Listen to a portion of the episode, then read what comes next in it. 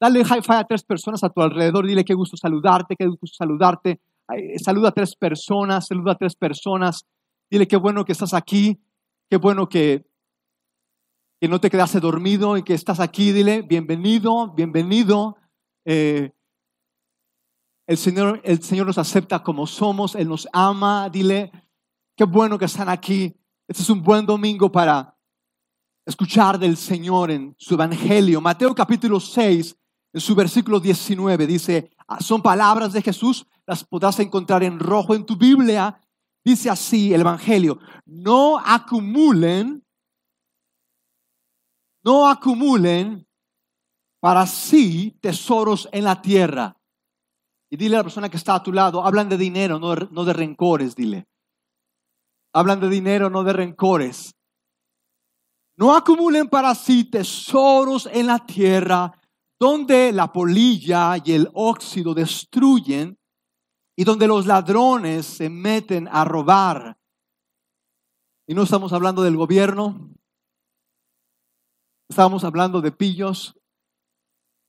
Me llama la atención que, que Jesús, Jesús nos diga que no hagamos tesoros en la tierra. Más bien, dice Jesús, acumulen para sí tesoros en el cielo eso vamos a ver qué es esto de en la tierra, en el cielo, a qué se refiere Jesús, donde ni la polilla ni el óxido carcomen, ni los ladrones se meten a robar, porque donde esté tu tesoro, allí estará también tu corazón. Porque dice otra versión, donde esté tu dinero, allí estará también tu corazón tu corazón o tus pensamientos, tus deseos, aquello en lo que tu vida se centra, porque donde esté tu dinero, allí estará también tu corazón. Dile a la persona que está a tu lado, dile, es la última vez que te molesto, y dile, ¿dónde está tu dinero? Dile, ¿dónde tienes tu dinero? Pregúntale, ¿dónde tienes tu dinero? Y los que no se voltean a ver es porque nunca se han dicho cuánto ganan, ¿verdad? Ni lo que gasta. Eh, vamos a verlo hoy. Qué bueno que están aquí. Vamos a orar. Padre, gracias te damos porque tú eres generoso, eres bueno, eres fiel y tal vez no hemos sido tal vez muy sensibles a eso. Tal vez hemos pensado que tú quitas, que tú no das, que tú estás ausente. Y, y, tal, vez, tal vez por eso es que hoy estamos un tanto ausentes, distantes unos de otros. Y queremos, Señor, que tú cambies nuestro corazón. Al nosotros, al nosotros cambiar donde está nuestro tesoro. No queremos que nuestro tesoro esté aquí en la tierra, queremos que esté en lo eterno, que esté en tu causa, que esté en aquello para cual tú moriste, para cual tú te entregaste. De que, Señor, en el nombre de Jesús, haz una obra única, una obra que solo tú puedes hacer, abriendo nuestros ojos a lo eterno, abriendo nuestros ojos más allá de nuestras circunstancias, o tal vez de nuestras carencias, o tal vez de nuestros gustos, necesidades, tal, vez aún de lo que pensamos necesitar o, de aquello que nos falta. Ábrenos los ojos a ti, quien tú eres y lo que has hecho por nosotros, ahora y por la eternidad, en Cristo Jesús. Amén. ¿Puedes poner un aplauso al Rey de Reyes? ¡Uh! Muchas gracias por estar aquí. Pueden tomar sus asientos. Quiero leerles brevemente algo que en la semana encontré, la Profeco identificó dos importantes marcas de salsa katsup que son fraudulentas. Se nos había dicho que vendían tomates, pero son pinturas las que nos venden estas salsas katsup. Dice así la Profeco en su artículo, eh, esta semana apenas publicado, eh,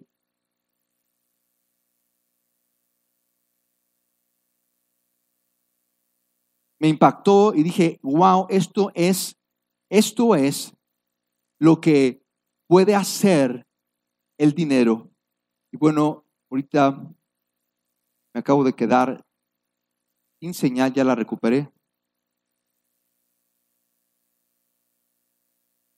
Dice así, este pequeño artículo.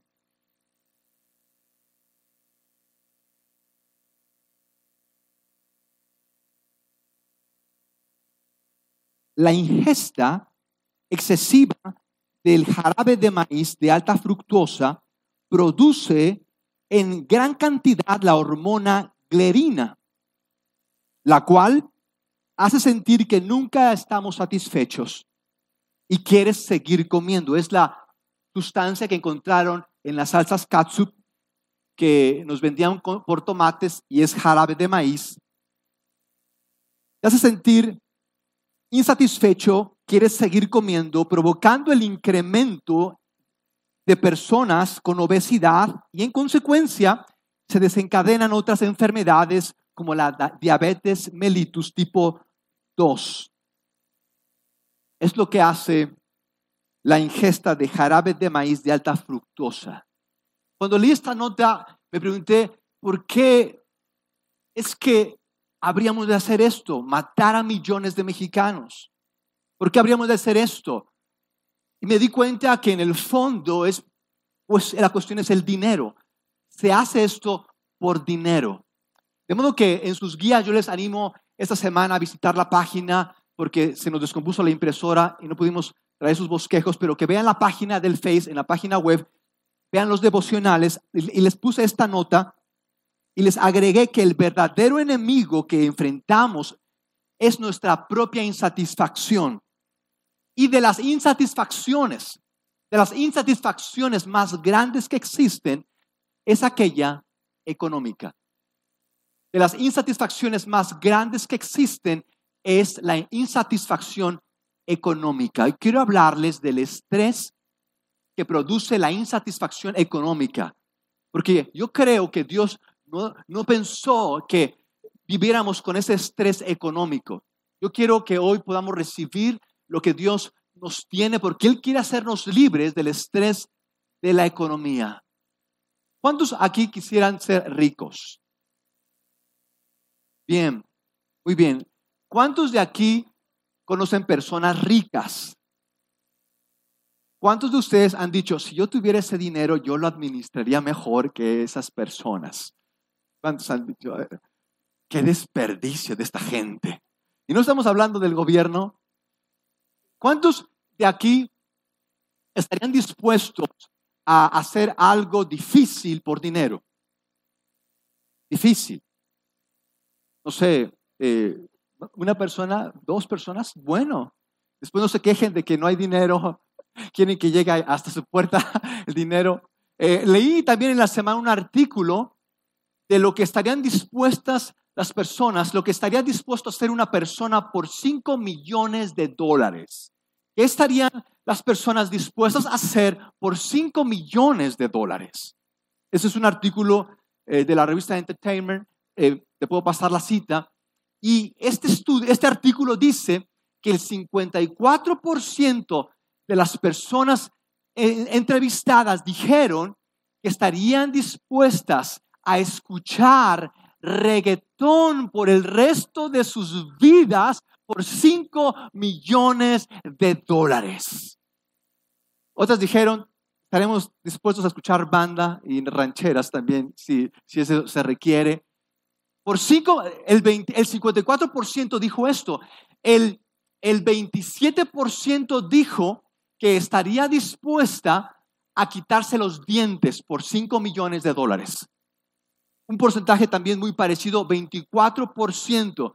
24% de esos encuestados dijeron que por 5 millones de dólares estarían dispuestos a vivir en aislamiento por 20 años. 20 años por 5 millones. Algunos están pensando, bueno, es como un ahorro. Me espero 20 años, se me hace que sí conviene, eh, se me hace que sí le entro. Yo creo que detrás de muchas de nuestras presiones, demandas y estreses de esta semana va a estar la cuestión económica. Y Jesús en este pasaje nos habla de cómo ser libres del estrés económico, porque Él no pensó que viviéramos por este estrés. Y me, impacta lo que Jesús nos dice en este pasaje, y más me impacta lo que dice en, en la parte final de, bueno, en el versículo 21 de Mateo 6, donde dice que donde está tu tesoro, dice Jesús, donde está tu tesoro, allí estará también tu corazón. Eso me impactó cuando lo leí. Donde esté tu dinero, dice Jesús, allí estará también tu corazón. Porque yo había pensado esto.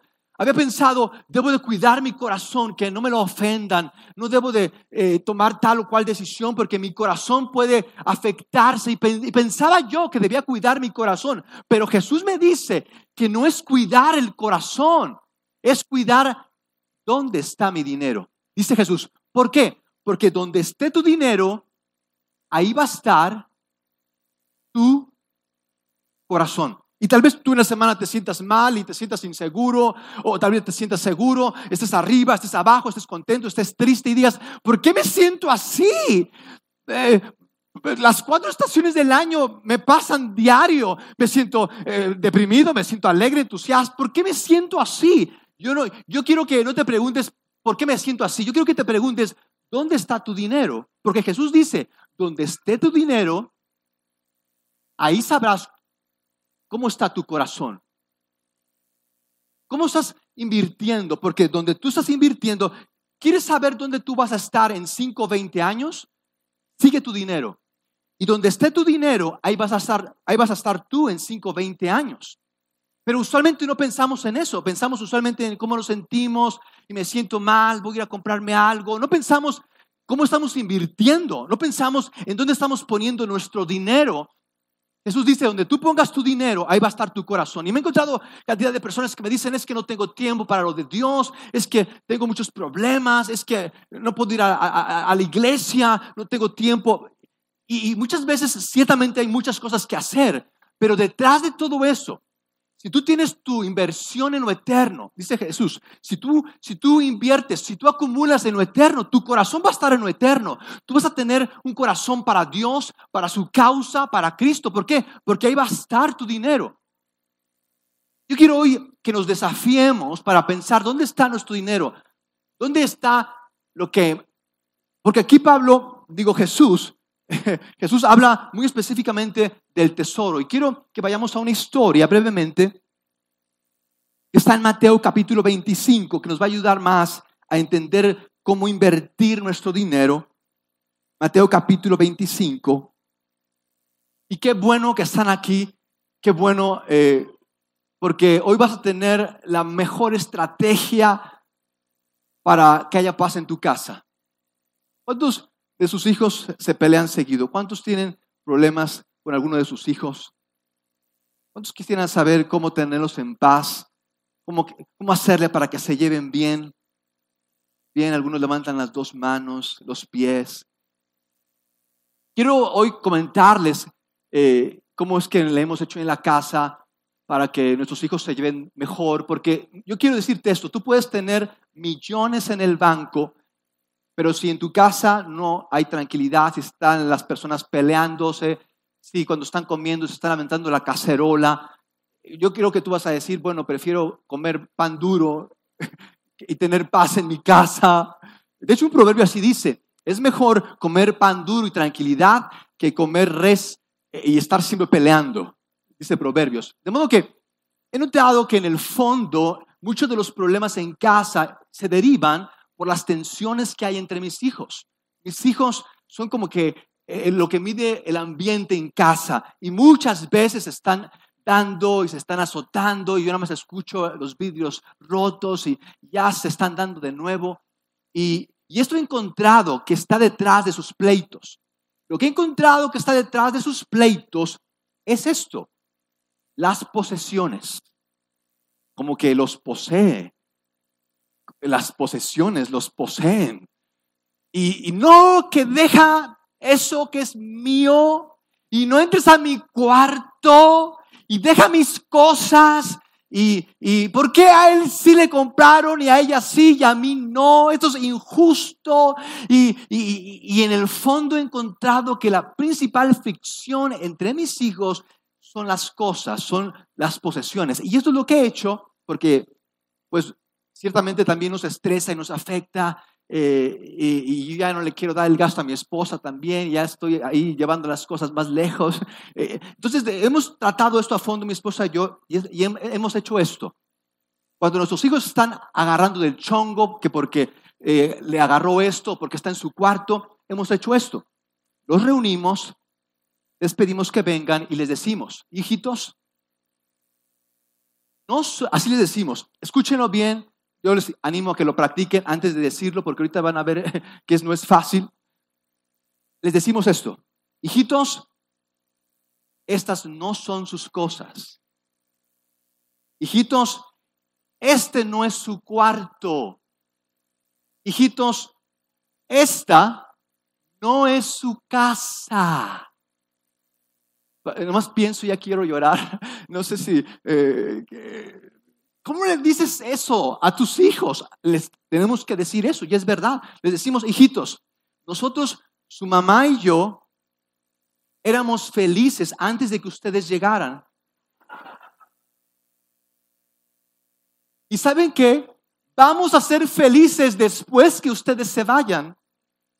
¿Y saben qué? Cada vez falta, cada vez falta menos tiempo para que se vayan.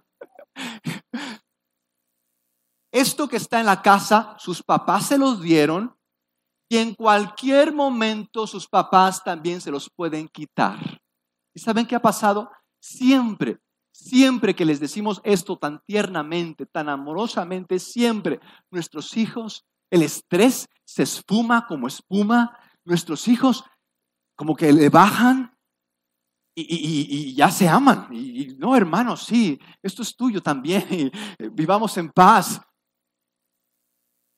Yo quiero hoy brevemente decirte tres cosas que van a ayudarnos. Quiero que tomes en cuenta estas tres cosas para mejores cuentas. Porque yo creo que Dios quiere darnos más de lo que necesitamos. Él no quiere que estemos estresados, peleándonos por el dinero, eh, sufriéndola. No quiere Dios que vivamos así. Dios quiere, imagínense, Él nos creó. Es el creador del universo. Y, haber hecho ese esfuerzo, haber hecho el esfuerzo de crearnos y crear el universo para aventarnos aquí y, a ver, hazle como puedas y preocúpate y estrésate por el dinero. Yo creo que Dios no pensó eso. De modo que yo quiero que hoy consideres tres cosas para tomar en cuenta para mejores cuentas. La primera cosa es que yo no soy dueño. Yo no soy dueño. Yo, es lo que me ha hecho pensar la sociedad de que es tuyo, que no te lo quiten, que tú te esforzaste, que tú trabajaste, es tuyo y defiéndelo. Pero yo quiero decirles que yo no soy dueño. ¿Y esto cómo me ha ayudado, mis amigos? ¿Cómo me ha ayudado? Porque va a pasar que algo no va a funcionar, alguien me va a quitar, eh, algo, algo va a pasar que lo que tengo ya no lo voy a tener. ¿Y cómo me ha ayudado? Decir, bueno, ni era yo dueño de eso. ¿Cómo baja el estrés?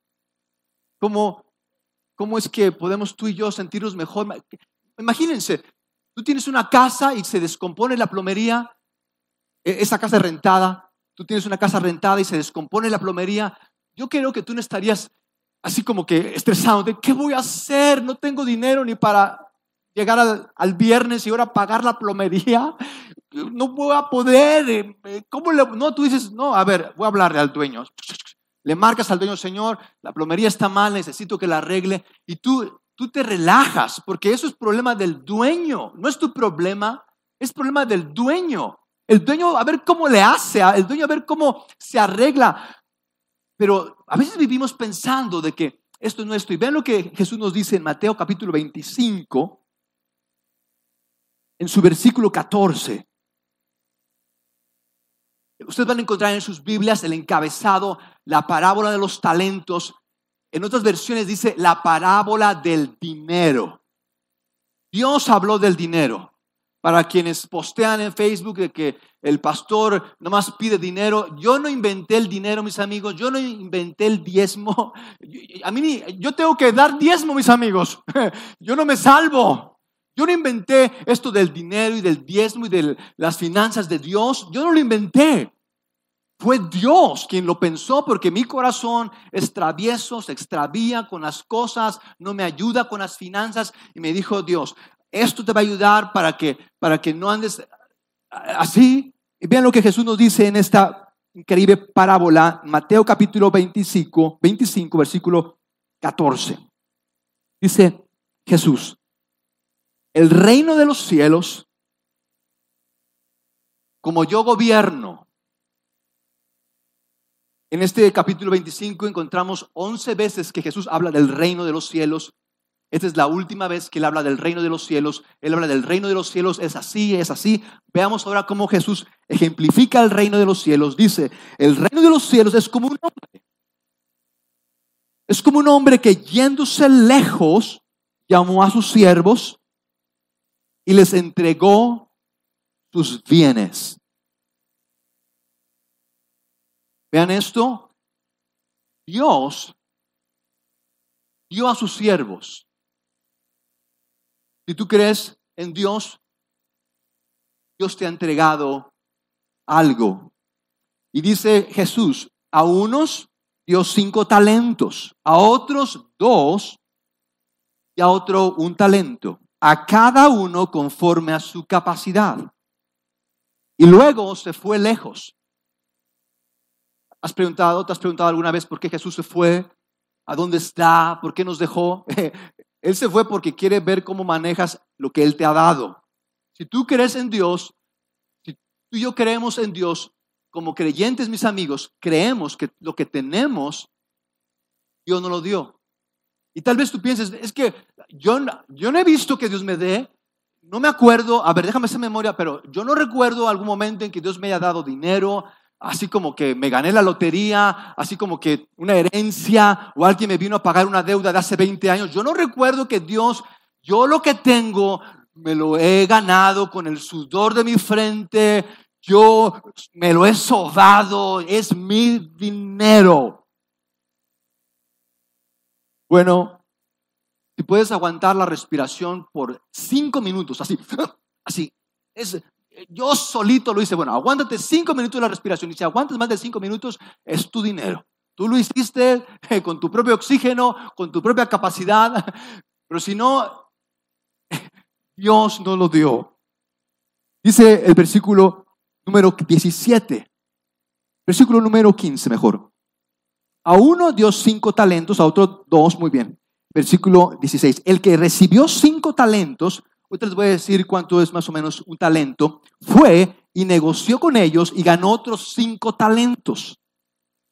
Asimismo, el que recibió dos, ganó también otros dos. Después de mucho tiempo, regresó el Señor de aquellos siervos y arregló cuentas con ellos. Se acercó el que había recibido cinco talentos y trajo otros cinco talentos, diciendo, Señor, cinco talentos me entregaste, aquí tienes, he ganado otros cinco talentos sobre ellos. Su Señor le dijo, bien, buen siervo y fiel, sobre poco has sido fiel. Vean esto, esto es increíble. Dice Jesús, que fue poco lo que le dio. Un talento era igual a seis mil denarios. Un denario era el equivalente al salario de un día, de modo que un talento es equivalente a seis mil días, 20 años de trabajo, más o menos 6 millones de pesos. Un talento equivalía a 20 años de trabajo, era una vida, 6 millones de pesos. Díganme, ¿era poco? Y dice Jesús, que sobre poco lo puso y fue fiel y dice, te voy a dar más. ¡Wow! ¡Qué, qué bueno es este, este, este Dios, mis amigos! Este es, es, un Dios bueno que nos da, dice que es poco, pero es una cantidad grande y también yo creo que es bueno porque vean, dice que regresó mucho tiempo después de que le entregó ese dinero. Yo sí presto ese dinero, yo en la noche ya estoy hablándole a esta persona, oye, ya ponte a trabajar, haz algo con tu vida, ya págame, devuélvemelo, ya lo quiero de vuelta. Dice la Biblia que este, que, este rey, en una versión dice que el rey se fue lejos y se, se fue por mucho tiempo. Dice el versículo 22.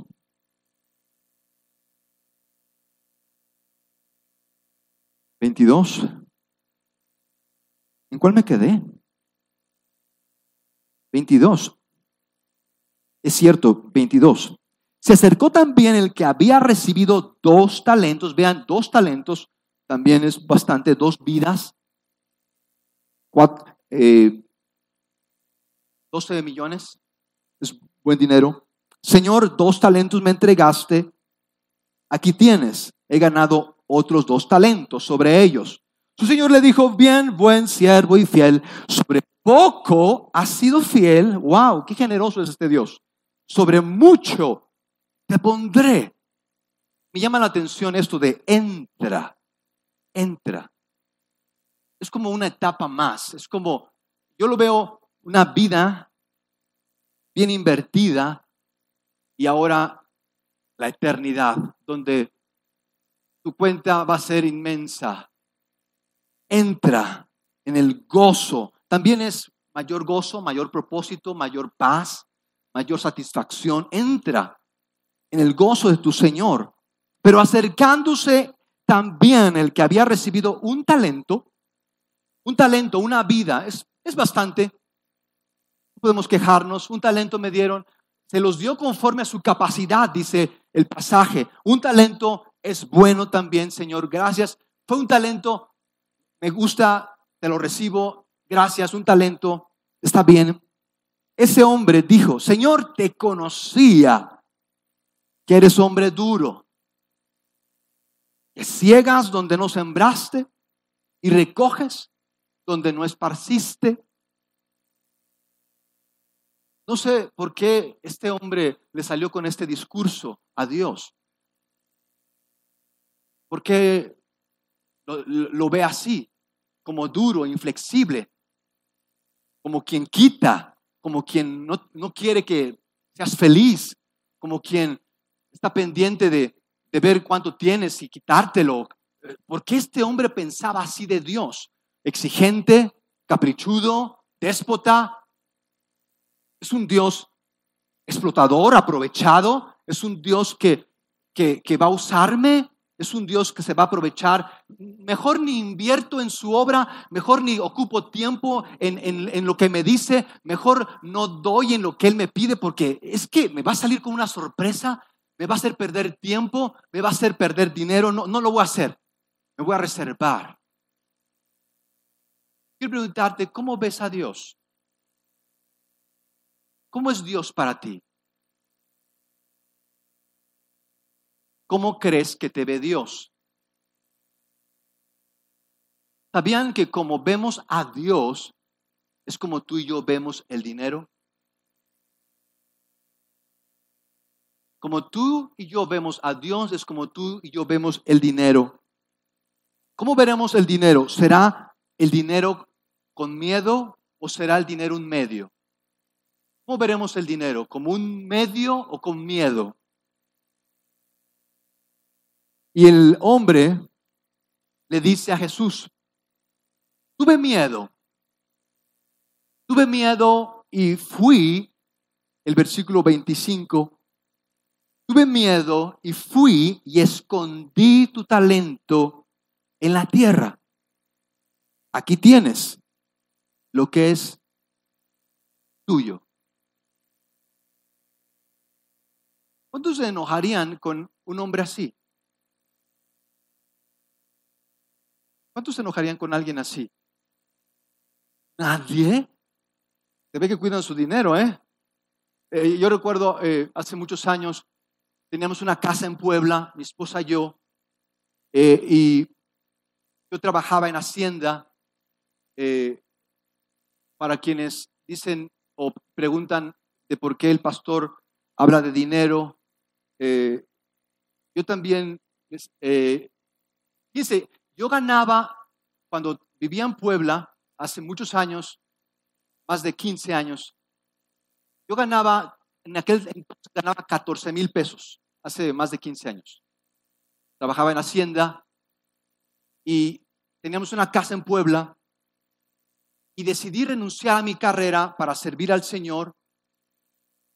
Eh, estuve como unos dos años sin ganar dinero, siendo pastor. Después de dos años, la iglesia me pagó mi primer, por así decirlo, salario. ¿Saben cuánto fue ese primer mes? 300 pesos. Pero yo estaba invirtiendo mi vida en las cosas de Dios. Entonces no, no estaba estresado, confiaba en que Dios iba a proveer. Y nos vinimos a Cuernavaca de Puebla. Yo vivíamos en Puebla, nos vinimos a Cuernavaca para fundar comunidad en Cristo. Eh, fue una transición. Y mientras rentamos nuestra casa en Puebla, la rentamos, eh, la vecina nos dijo, mi yerno necesita una casa eh, y, es una buena persona y mire que se la vamos a cuidar mucho. Y bueno, esta mujer me dio todo un sermón de lo bueno que era su yerno. Dije, bueno, está bien, vamos a rentarla. Y bueno, para no hacerles el cuento largo, este hombre y su familia dejaron de pagar la renta y no se querían salir de la casa. Y así fue como, como un año que no pagaban renta y no se querían salir de la casa. Y al final, eh, al final se salieron de la casa, pero dejaron la casa. ¿Conocen personas que le prestas o le rentas su casa y te la dejan como si hubiera habido una guerra allí en la casa? ¿Cuántos conocen casos de eh, inquilinos que dejan la casa, pero así como parece que tenían odio contra el dueño, eh, se llevan la taza y eh, el fregadero y la dejan sin fregadero, sin ventanas, la puerta se la llevan. bueno, la casa la dejaron bien deteriorada.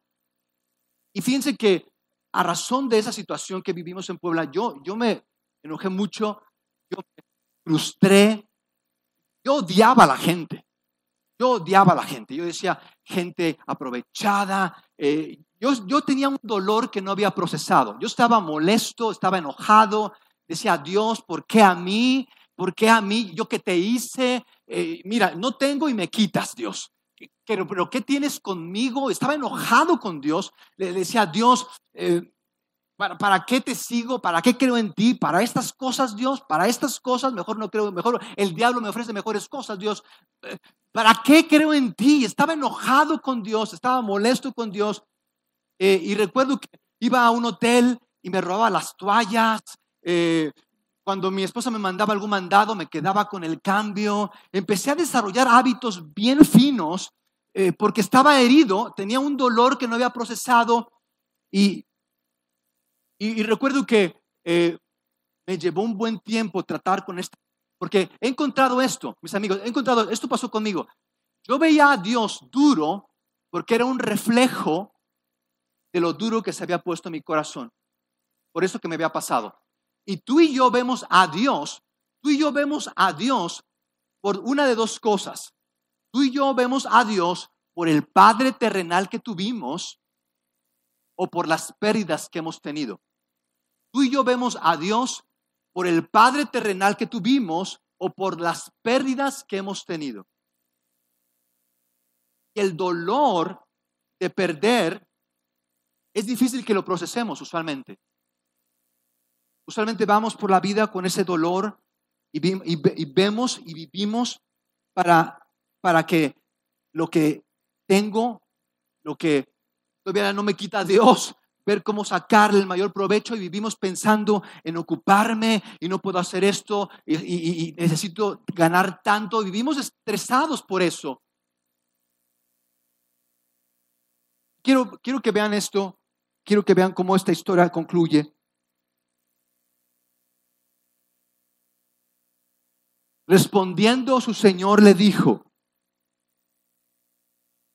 siervo malo y negligente, ¿sabías que ciego donde no sembré y que recojo donde no esparcí? Por tanto, debías haber dado mi dinero, vean esto, debías de haber dado mi dinero. Esa es la segunda cosa que yo quiero compartirte para mejores cuentas. Yo no soy el dueño, pero sí soy el administrador. Yo no soy el dueño, pero sí soy el administrador. Yo soy un administrador de lo que Dios me ha dado. Yo solo soy un administrador. Yo solo soy un administrador. Y dice este administrador, le dice al dueño, el dueño le dice a este administrador, siervo malo y si sabías que como, era como tú dices, duro, que siembro donde no esparcí, hubiera dado a los banqueros para que me dieran lo mío con los intereses. Y le dice el Señor a sus otros siervos, lleven a este siervo inútil y échenlo, dice este pasaje, y échenlo en las tinieblas de afuera. Allí será el lloro y el crujir de dientes. Otra versión dice, allí tendrá tanto miedo que llorará y se desesperará. ¿No les suena esto como estrés, mis amigos? Allí tendrá miedo que llorará y se desesperará. Este proceso de sanar mi dolor no fue fácil. Dios me enseñó a sanar ese dolor al administrar mejor lo que me había dado. Quiero eh, cerrar, no quiero, eh, quiero dejar para el próximo domingo algo que creo que va a ayudarnos a administrar lo que Dios nos ha dado, pero quiero hoy cerrar preguntándote, ¿qué administrador eres? ¿Qué tipo de administrador eres? Tres cosas. Yo no soy dueño, soy un administrador. ¿Qué tipo de administrador eres? ¿Eres uno bueno, digno de confianza? Que Dios te dice, wow, has hecho más de lo que te he dado para mi obra. Porque noten esto, la cuestión aquí no es multiplicar, es devolver. No es multiplicar, es bueno que seas emprendedor eh, y que devuelva y que multipliques tu dinero, pero aquí no es multiplicar, aquí es devolverle a Dios. Hay gente millonaria, eh, por ejemplo, Bill Gates, el, hombre, el segundo hombre más rico del mundo, él hizo eh, un llamado a los billonarios del mundo y les dijo que prometieran cuando murieran que dieran su dinero, que lo regalaran. Y Bill Gates dice, a, las personas a quienes les he dicho que den su dinero para cuando mueran, de, de 10 que he invitado, uno solo ha aceptado. Y él dice, él dice eh, eh, que los demás que, ha invitado no han aceptado porque mucho de su dinero no es es de dudosa procedencia. No es multiplicar, es bueno, qué bueno que haya emprendedores, pero muchos de los emprendedores, mis amigos, muchas de las personas más ricas del mundo no creen en Jesús. No le van a devolver el dinero a Jesús. Ellos lo van a multiplicar y van a acumular aquí en la tierra y van a querer hacer aquí en la tierra el cielo. Pero Jesús nos dijo cuando vino aquí a la tierra que esta tierra va a desaparecer, que aquí va a haber Aquí va a haber injusticia, aquí va a haber dolor, aquí te van a robar. Pero Jesús dijo, yo voy a prepararles un lugar donde ya no va a haber más injusticia, no va a haber más dolor. Y lo que ustedes inviertan en el cielo, yo allá en el cielo se los voy a multiplicar. Ahí van a iniciar la fiesta, ahí van a disfrutar, ahí van a gozarla bien. Y me voy, pero voy a regresar, dice Jesús. La cosa no es multiplicar, es bueno, la cosa es devolverle a Dios. ¿Qué tipo de administrador eres? ¿Bueno y fiel? ¿Estás devolviendo más de lo que Dios te da? ¿Estás involucrado? ¿Estás poniendo tu dinero en su obra? ¿Amas por eso más su obra?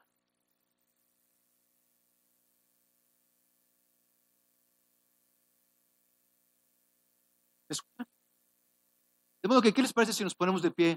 ¿Qué les parece si oramos a Dios? Yo sé que este tema es muy sensible para muchos eh, porque eh, en sus casas sus papás desde pequeños les dijeron que eran el centro del universo y les daban todo y, eh, los consentían. Y, cada vez que no, y esto esto me ha ayudado increíblemente. Esto me ha ayudado más, mis amigos, en la casa, a tener paz en la casa, me ha ayudado más que a ceder a lo que mis hijos quieren que les compre, que a darles la razón o, a ver que no se ofendan. Esto ha traído más paz en la casa, decirles, hijos, no son los dueños, son administradores. Y si ustedes administran mejor lo que yo les doy, hijos, papá les va a dar más. Papá quiere darles más. que vamos a orar, Padre. Gracias por todo lo que nos has dado, porque ha sido de acuerdo a tu gracia y también a nuestra capacidad. Podemos tener mayor capacidad, podemos tener mayor riesgo y mayor eh, fe para, para, para servirte y para darte más de lo que nos has dado. Y queremos, Señor, tomar esos pasos de fe. Queremos creerte que tú eres mejor que cualquier jefe, mejor que cualquier inversión en este mundo. Queremos ofrecernos a ti. No queremos darte porque tú nos vas a dar. Queremos darnos porque tú te diste por nosotros, por nuestros pecados, para que fuéramos perdonados. Tú fuiste a la cruz tomando nuestro lugar para pagar por nuestros pecados, fuéramos perdonados. Todo es tuyo y queremos, Señor, servirte con lo que tenemos. Gracias, Señor. Cristo Jesús. Amén. Vamos a darle un aplauso al Rey de Reyes.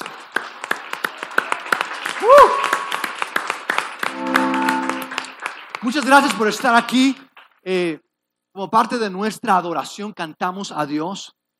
Cantamos porque, porque amamos a Dios. Si, no sé cantar, puedes tararear, está bien. La cuestión es, es este deseo en nuestro corazón de, de honrarlo. Estamos aquí porque deseamos honrarlo y también con nuestros diezmos, nuestras ofrendas, nosotros honramos a Dios porque creemos que estamos invirtiendo en lo eterno. Creemos Sí. que, que Él es fiel. Y les ruego que el próximo domingo estén porque quiero traerles un increíble plan de inversión para que seamos las- los mayordomos, los administradores que, que experimenten un gozo continuo en sus finanzas. Gracias por estar aquí. Excelente semana.